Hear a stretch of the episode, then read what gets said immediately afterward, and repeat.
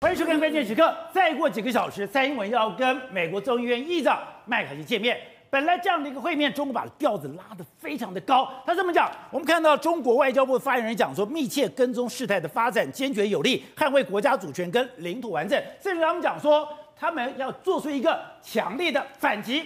而这个反击是什么呢？现在这个反击可能出来了。我们看到现在媒体报道说，蔡英文见麦卡锡访日来，连续七天巡航台海，用行动。宣示主权，哇，把他吓死了！你用什么样的巡航台海？你怎么样来宣示你的主权？他用的就是中国海事的海巡六号。可是我们在了解的上。它基本上没有什么的武装，它基本上只是做一个海上交通管理，它没有任何的强制力。一个没有任何强制力，你上面没有任何武装力量的海巡船，你只在台湾海峡附近走来走去，你觉得这个对台湾、对美国它有威慑力量吗？而我们看到了美国，美国怎么做？现在麦卡锡跟蔡英文见面的时候，现在在我们的北方，也就是美日韩在尼米兹的 带领之下，美日韩有八艘军舰进行了军演，而在我们的南边，现在。美国跟菲律宾，菲律宾现在看起来也越来越积极了。菲律宾现在跟美国的关系也越来越密切了。接下来我们看到了，菲律宾跟美国也要揭开长期的这个所谓的军演，甚至你刚刚讲到的很多重要的战舰，甚至海马斯火箭弹都会派上用场。所以你就看到，虽然中国叫得非常非常的凶，可是当美国的武力强力压制的状况下，发现两边在这一次事态的反应上面。强弱立判。好，我们今天请到了《名嘴对方》首位的 财经专家黄世松，你好，大家好。好，这是《美丽岛电视报》董事长吴子强，大家好。好，第三位是时事评李正浩，大家好。好，第四位是资深媒体姚惠珍，大家好。好，第五位是资深媒体黄暐瀚，主持人好，观众朋友大家好。好，第六位是政论专家李廷辉，大家好。好，所以我本来很紧张，说，哎，今天蔡英文还有麦卡锡两个人如果见面，见面了以后，该不会啪开？对，中国有很大的反制，哎，你上次连飞弹都来了，对，你现在要干嘛？就跟他们讲了，这次来了哦。来了一个说，号称现在全世界最大的海巡船“动六号”，对，“动六号”到底什么的？是我听你讲才知道，根本没有武力。宝杰，这次呢，蔡英文跟这个麦卡锡见面，我们都说哇，这一次中国的反应可能会比上次佩洛西来台湾时候更加的坚决，更加的强烈。就哎。大家都很紧张，美国也是屏息以待。美国怎么屏息以待呢？第一个，他现在尼米兹领衔领衔啊，他在美日韩呢要八个军舰要在这边联合军演。美国的印太司令部已经提高在最高警戒。另外一个，你看美国的这个飞弹巡逻舰、巡啊驱逐舰持续在南海这边，他要以防万一啊，万一有个擦枪走火。然后美国还顺势，菲律宾还顺势公布说，我们现在有四个美军基地要让这个美军来进驻。大家讲的哇，美国、菲律宾还有这个日本、韩国都已经准备好了，对，准备中国要出招了。你有任何轻举妄动？对中国，你看中国的外交部发言人还说，我密切跟踪这个事态的发展，要坚决有力捍卫国家主权还有领土的完整。就今天果然就宣布了，我准备要在海峡、台湾海峡的中北部联合巡航巡查专项行动，今日启动，吓死人了！而且一开始看我也真的吓了一跳，他说什么？哎。大陆福建的海事局公告说，台湾海峡中北部联合巡航巡演的这个专项行动今日启动。他都说什么？哎、欸，他领衔的是谁？领衔我看了一下，他说他一开始的新闻稿是说海事局联合海警还有联合军舰一起来演出。开始，但是我看到领衔的是谁？大家看，我看到说哦，就觉得哦，那就是这样子。他这海巡零六这一艘船，宝姐，海巡零六是做什么呢？它其实是用来这个救助，或者说就比如说有急难救助，因为为什么？它后面还有一个这个直升机啊，它可以停那个救难直升机啊。然后一一般呢、啊，它出动它的时候，因为它有配备什么北斗卫星，还有 GPS，它就可能海上的渔民的，如果你撞到或者怎样的时候，哎，它可以过去给你救援的这样一个状况。所以它出动这个，等等一下，它说巡航监察，还有应急救援等等的任务啊。所以说说，哎，我们都讲，如果你要吓大家的时候，你领先的话。如果是一台驱逐舰、军舰、军舰，打我觉得哇，你真的好有尬死。但是问题是，你用这个海事，这个真的很弱吗？因为第一个，它没有大型的武装啊，它它没有什么大重大型武装，它顶多人员可以配枪。哎，你看吧，哎，这个是他们的一个帖子，烽火狼烟，讲的很凶哎。他说，哎，我是要进行了一个巡回式的巡航执法行动。覆覆盖哪里？台湾海峡的中部跟北部联合相关执法。是，人家都说他派交通警察出来一样，讲的那么大声，最后最后派个交通警察出来。你看，连这个中国大陆网友都说，你你这个是在搞什么？这个完全是喊得很大声，但是后来是非常小的一个结果嘛。而且是的，我现在看到这么多媒体报道，哎，我感触良深。我相，我相信伟汉也一样。对，我们都跟总统出访过，对，也跟总统到了美国去。你知道总统，我们以前总统出国，不管是陈水扁，不管是这个马英九，对。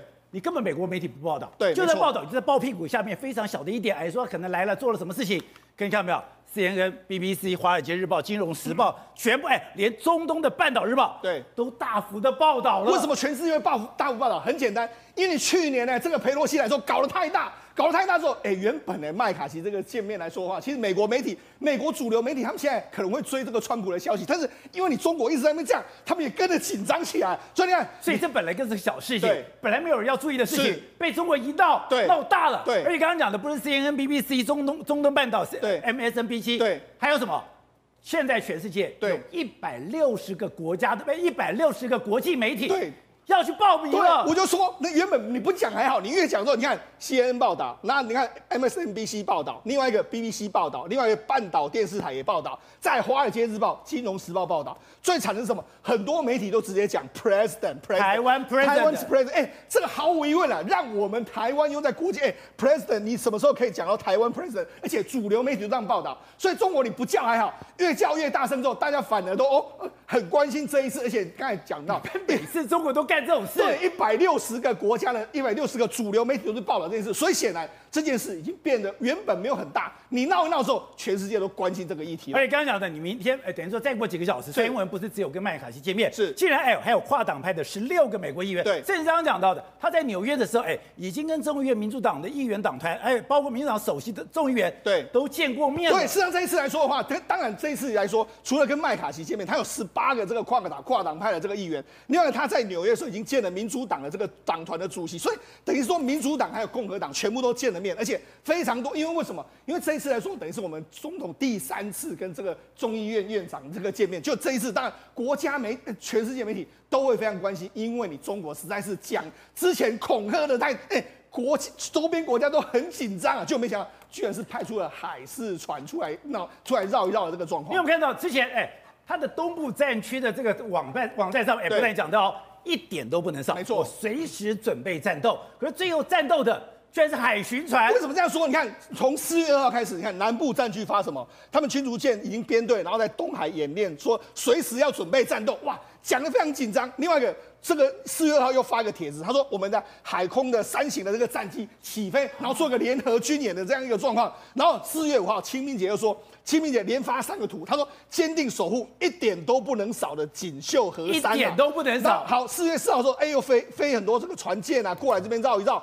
就没想到我们，我们真的很紧张。你看，蔡英文总统在国外访问的时候，他不是还召开一个这个周这个视讯会议，说要掌握相关的这个周边形势。他跑到了这个所谓的贝里斯，对，贝里斯还特别跟台湾的国安局，对，不，国安会，对，举行视讯会议，还要掌握周边的这个状况，大家都很紧张啊。因为去年这个裴洛西来台的时候，真的闹得相当的大，就没想到最后最后是这样。甚至你看，连中国网友都说了，中国网友说什么？中国网友说，你看。哎，那边实打实的见面，啊，那我在这边拿海里的鱼撒气呀，就等于是你是这样子一个状况。人家实打实见面，我们拿鱼撒气。那你看，而且还有什么？麦卡锡写给蔡英文的请帖上面写的是台湾总统啊，那这个还还能还能这样过吗？你看，走个过场的巡查吗？他自己把他们也知道那是巡查而已，他们当然知道海巡海事海巡零六就是巡查船嘛哈。而且美国这两天哎。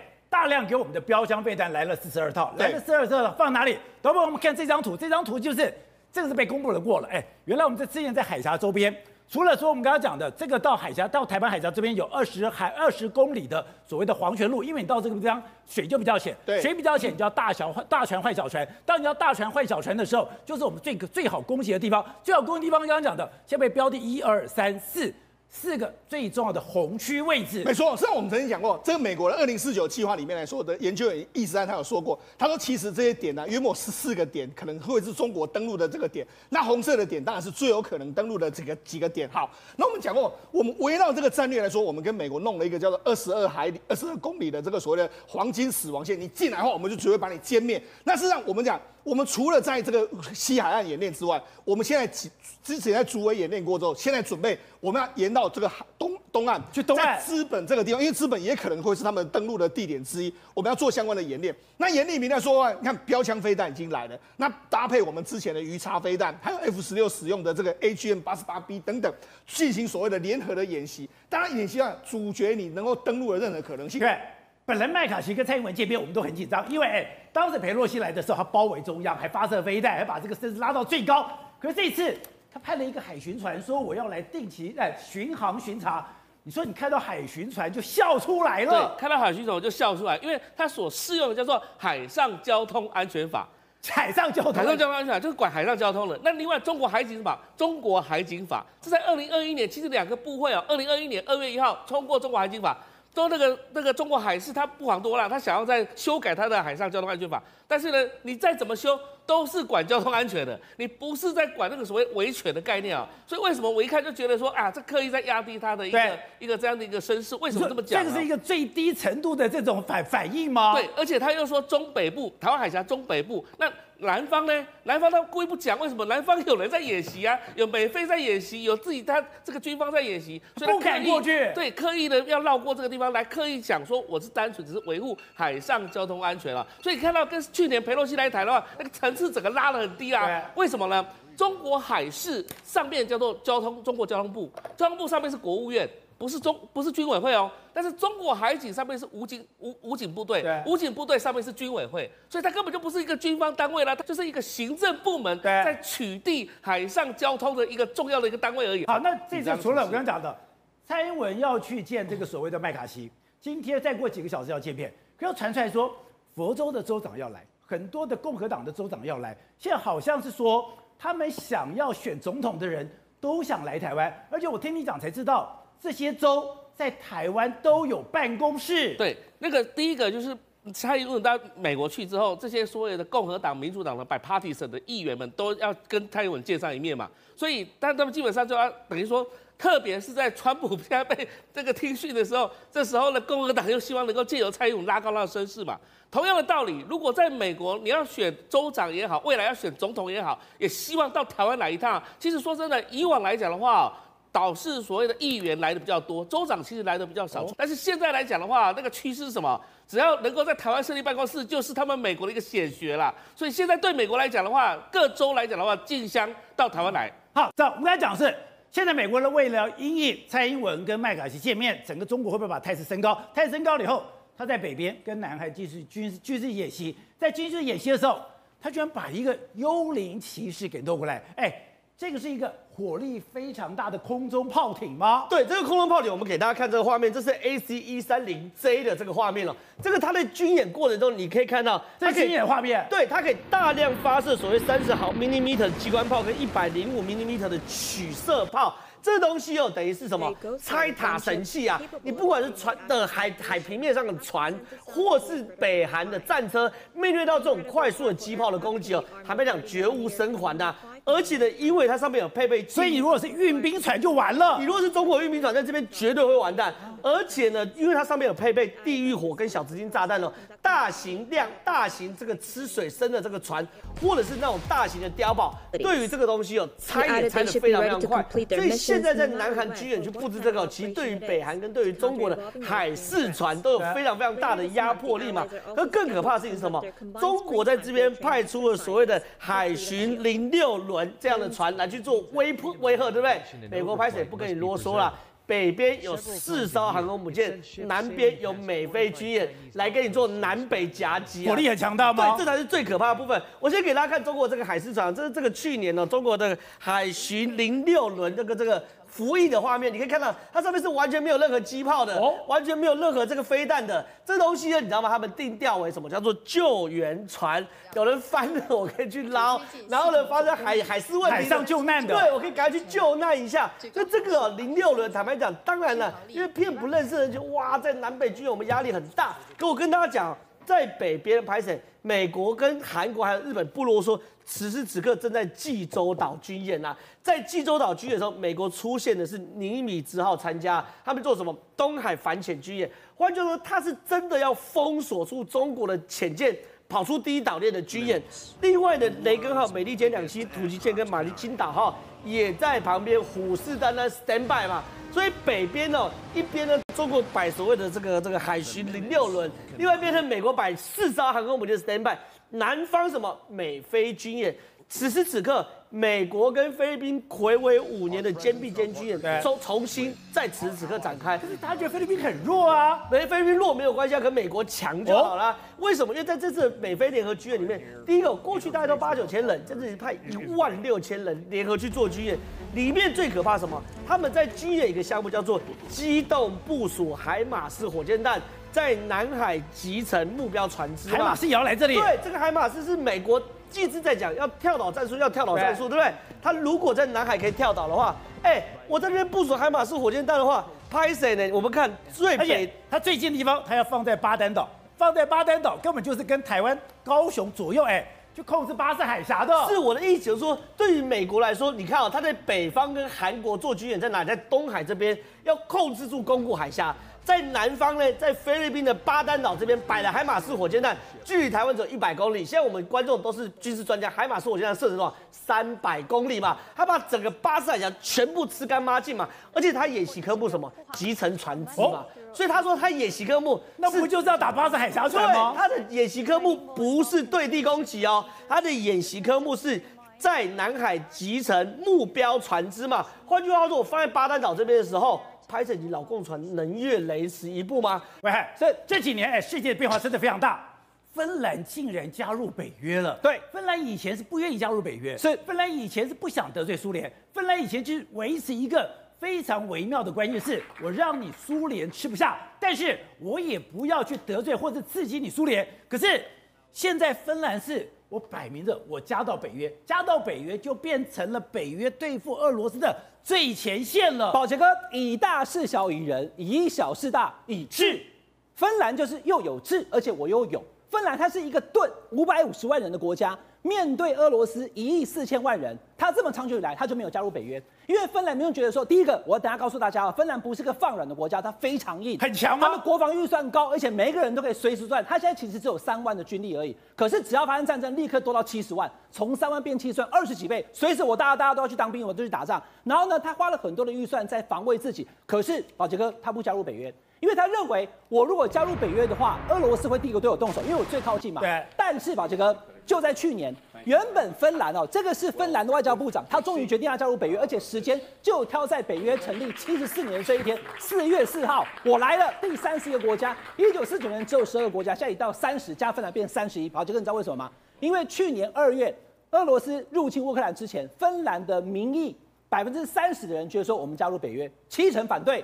但现在完全倒过来，现在的芬兰民众七成认为我们应该加入，因为俄乌战争的关系，因为不是只有对，因为俄乌战争不是只有我们一个盾挡在那边啊，我后面要有三十个兄弟啊，帮我撑住以后，我就可以对抗对对抗俄罗斯了。立刻加入以后，马上做个动作，七国联合军演。宝杰哥，你看一下，马上军演，马上军演，而且它是空中秀肌肉。你要看到哦，芬兰出动的是 F 十八的战机，美国有 F 十五，法国有标风战机，爱沙尼亚有 L 三十九，然后呢，英国、德国还有台风战机。重点来了，它整个军机过程当中，你要知道是德国的加油机。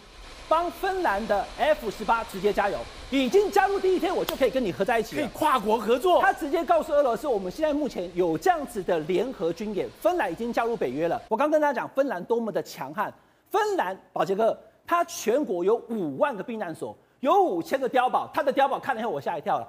碉堡在地下五十五英尺，有水有电，防爆，而且还有运动场。每一个碉堡，它的下面呢，可以提供将近四千人都进去。哎，全它总共才五百万人。对，可是我们现在刚刚画面是，它有五千个哎。这种深入这种深入地下的碉堡，往下走五十五英尺，你继续看了。我们现在给大家看那个画面，它的这个碉堡哦，层层的防爆，提供水电，而且还有空气。进到里面去的时候，你可以完全不用担心，就算是核弹，他觉得人都可以在里面把把把它保护好。而且他从二战之后，他完全没有松懈。他在全部，你看这个，我以为放错画面对不对？不是，宝杰哥，他碉堡下面就有球场。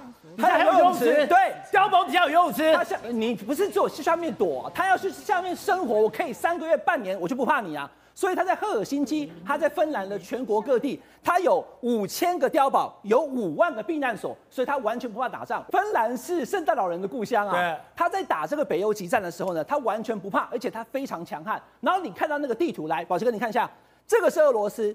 这个是芬兰，我说它有一点四亿人，对不对？这么多，它只有五百多万，可是它中间有一千三百四十公里的接线，对，那已经到了极地作战的时候，芬兰是非常强悍的。那我刚刚所讲的，你除了加入北约之外呢，它还在这几个国家，包含了芬兰、丹麦跟挪威、瑞典这四个国家呢，它也同时就在上个月，它成立了北欧防空联盟。因为俄罗斯有七百架的战机，可是呢，这四个国家加起来也有三百架，哦，所以呢，我在防空方面跟你对抗。我在陆军，我在所有的相关，我都跟你直接对抗。那芬兰过去我就讲了，他没有加入北约原因是因为忌惮于俄罗斯。可是现在在乌克兰被入侵之后，他觉得说我们不能再置身事外了，所以决定加入有三十一个会员国的北约。加入了北约之后呢，我所有的东西都可以跟全世界来这个合作。我刚刚讲芬兰这次的军演是不是出动 F 十八，对不对？对他马上，他正在跟美国买 F 三十五，美国要卖他，因为加入北约啦。然后呢，旁边附近他还有海军，他的海军也非常强大。然后呢，芬兰的陆军，他的陆军其实基本上，尤其是在极地气候作战，没有人敢他讲讲说芬兰在极地气候作战是是第二的话，没有人敢第一的，因为它的气候就是中中天都是雪地，所以呢，你看雪地战士非常强。叫做白色杀神。对，白色杀神就是芬兰人，所以芬兰非常强悍。我刚刚讲他的兵虽然少，可他的武器非常多。他光是陆军啊，芬兰的陆军，他的炮火的这个这个系统就一千五百多种，全世界该有的炮火，陆军的炮火他全部都有买。那你看一下全世界排名，现在目前的军事排名，芬兰是第五十一。可是他人少，只有五百五五呃五百五十万人，而且呢，每年他的 GDP 也是占百分之二以上的军事预算。所以如果以人均来讲的话呢，芬兰可能是欧洲最强的火力。在这样的状况之下，他以前就是因为这样，你就懂了。他自己都觉得我够强了，我可以对抗俄罗斯。可是现在他加入北约之后呢，后面还有美国跟这些北约的国家撑在那边。然后呢，这个刚刚给大家看的，一千三百四十公里这条线，等于他挡住了一个盾。让俄罗斯没有办法进到北约，因为你到进到北约的话呢，马上所有北约的这一些势力都会反扑给俄罗斯。而且他们可怕的是，这些的地下所，我刚刚讲到，我在地下招保五千个，五千个以后，我所有的居民，哎，比如说我住万华，我发生事情，我该往哪跑？我该躲到哪里？我该用哪个位置？而且底下不是有游泳池吗？对，他说游泳池可以马上抽干。对，游泳池的这个所谓的底下。也可以变成了帐篷，游泳池全部抽干，只需要短短两到三天的时间。抽完之后，那些水透过了处理，还可以饮用。然后呢，他到处都有地方可以到避难所去。你看，记者进去看，你会发现说，你看他可以在里面生活长达半年一年没有。还有游乐场，对，那因为他他是长期抗战。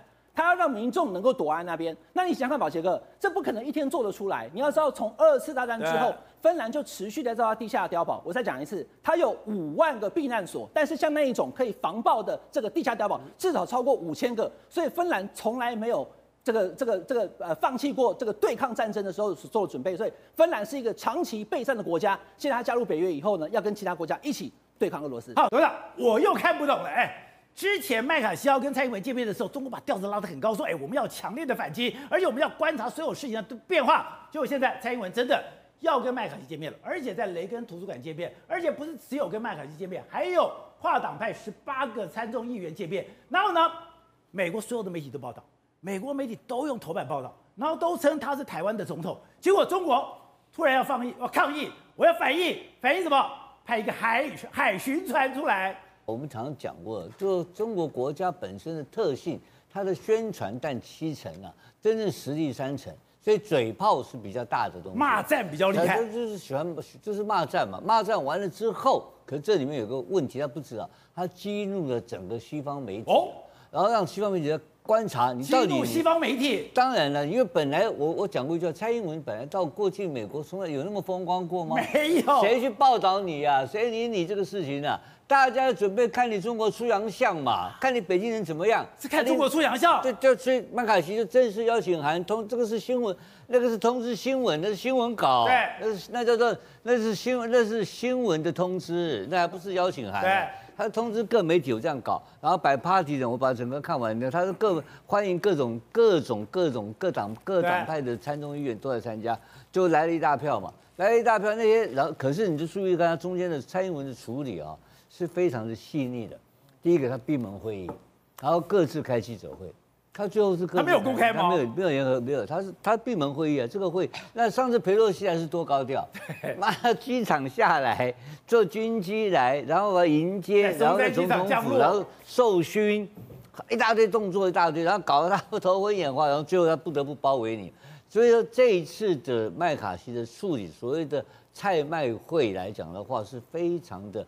配合白宫的协助在演出。然后另外一个人还有一个我们的前总统马英九，前总统马英九这整个五城这个五个城市的这个行行脚。也表现出来了非常大的一个，好像跟这个中国是有两岸一家亲的味道，所以这时候台湾完全配合中国。哎，对，所以也没有这样讲，但是在中国，他完全配合中国。在在北京当局在这一步上，在马英九这一步上面呢，有没有得分？有得分嘛？他对内是得分的，他等于说等于对台湾民族主义来来给予一个痛击嘛，对不对？所以在岛内的，在我们台湾本国跟北京的冲冲突的部分来讲，它是降低的。所以他因此来讲的话，他在这个习麦会上来讲的话，他他占不到便宜的嘛，反而招蜂引蝶，弄到全球媒体来关心你在搞什么东西嘛。所以他反而现在低调了。那到目前为止就到发言人了，对，他完全没有升高嘛，他没有这个发言没有升高，就表示态势不会升高。他也知道捅到马蜂窝了哈。那不，他不是就是没有了嘛？这整个事情就熄火了，熄火之后就各媒体就争相报道。这项报道大家就开始预测了嘛，预测这个后面一个事情会发生，什么发生？就是现在两党在初选啊，现在美国两党初选，美国的初选的候选人有可能都会跑到台湾来，那打台湾牌嘛。看你看这个多补啊！哎，我现在只要一谈一扯台湾，只要台湾一骂人，全世界媒体报道我，那这么好的一个机会，他怎么会不来呢？所以变成一个初选一定的必经之路，跑跑台湾来秀一下。这个秀是大秀嘛，秀拿到全球的全全球的，因为大家都关注，大家都会来嘛，不是搞不好大家关注嘛。其实哦，做媒体的不怕媒不怕事，就怕事情不够大。那你今天来了以后，媒体就想盯着，媒体就想看你有没有大。打起来一闹起来，媒体就开心了。我想，全球都一样。我想请问你一个，现在目前的共和党的民调第一名的这种总统候选人是谁？川普。还是川普？川普啊！川普这两天还在那这跟什么刑事诉讼搞半天，哎，搞不好他跑来台湾怎么办？这样回来，你老公昏倒了嘛，对不对？所以这个事情已经从我们的二零二四选举到他们的二零二四美国二零二四选举，全部绑了一堆。所以今天的中共发言人，你注意看看，他所有的动作其实都是在低调处理，你不觉得吗？他哪有高调？他除了前两天嘴巴很硬以外，这两天根本没有声音，一点声音都没有。我跟你讲，要吞下去的，屁都不敢放。好，惠子，是，那川普很惨吗？呃，对，最近其实开打了，这实在是很有趣哦。就是说，刚其实呃，那个董事长提到一件事情，你知道吗？川普他在三月三十号的时候，他就先预告，就是说我跟你讲，我要被逮捕了。然后呢，他就开了一个竞选账号，就是说，如果你们支持我，然后支持我继续要选总统，而且来对抗这个这个民主党相关人的话，捐款给我。哎，你知道吗？起诉还可以去募款。你知道他说短短短不到一个礼拜的时间，现在已经募得七百万元，而且自从那个检察官起诉他，检察官起诉他之后，好像两天还三天时间就进账四百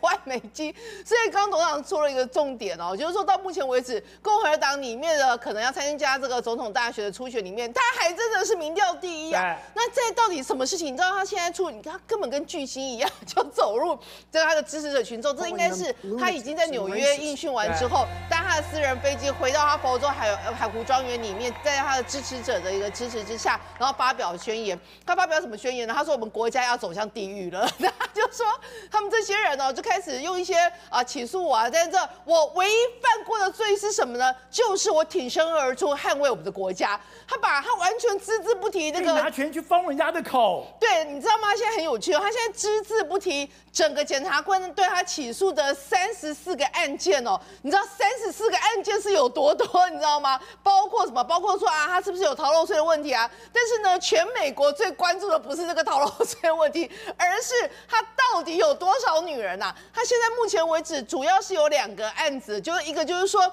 他呢，其中有个之前有提到的，就是那个呃色情女星嘛，呃 Storm 什么暴女郎，对，风暴女郎，就是说他付给他一个封口费，这封口费呢是由他律师付的，那律师付的里面呢，可能是不是由他当时的竞选经费里面转过来付，或者是他川普集团里面转过来付，这就涉及到有没有就伪造文书，有没有逃漏税相关问题。但是现在很有趣的是，又出现另外一个女星，Playboy 女星，Playboy 的，因为对，而且那女星跟他。他是呃好像有正式交，就私底下有往来哦，呃十个月。最有趣一件事是什么？在他二零一四、二二零一五、二零一六年要出来选总统的时候，那个女星竟然接受一个美国非常有名的呃国家呃询问报一个所谓的专访，然后那个专访就说，哎，我给你比如说十万美金、二十万美金，你接受我专访，唯一的条件就是你不可以在公开场合再提及这件事情。就那个女生就很开心啊，就说啊好好，然后反正你我做专访访，我要大出风头，而且我还有钱可以收。就你知道吗？那篇专访从来没有出现过，所以等于是另封口费，也是封口费。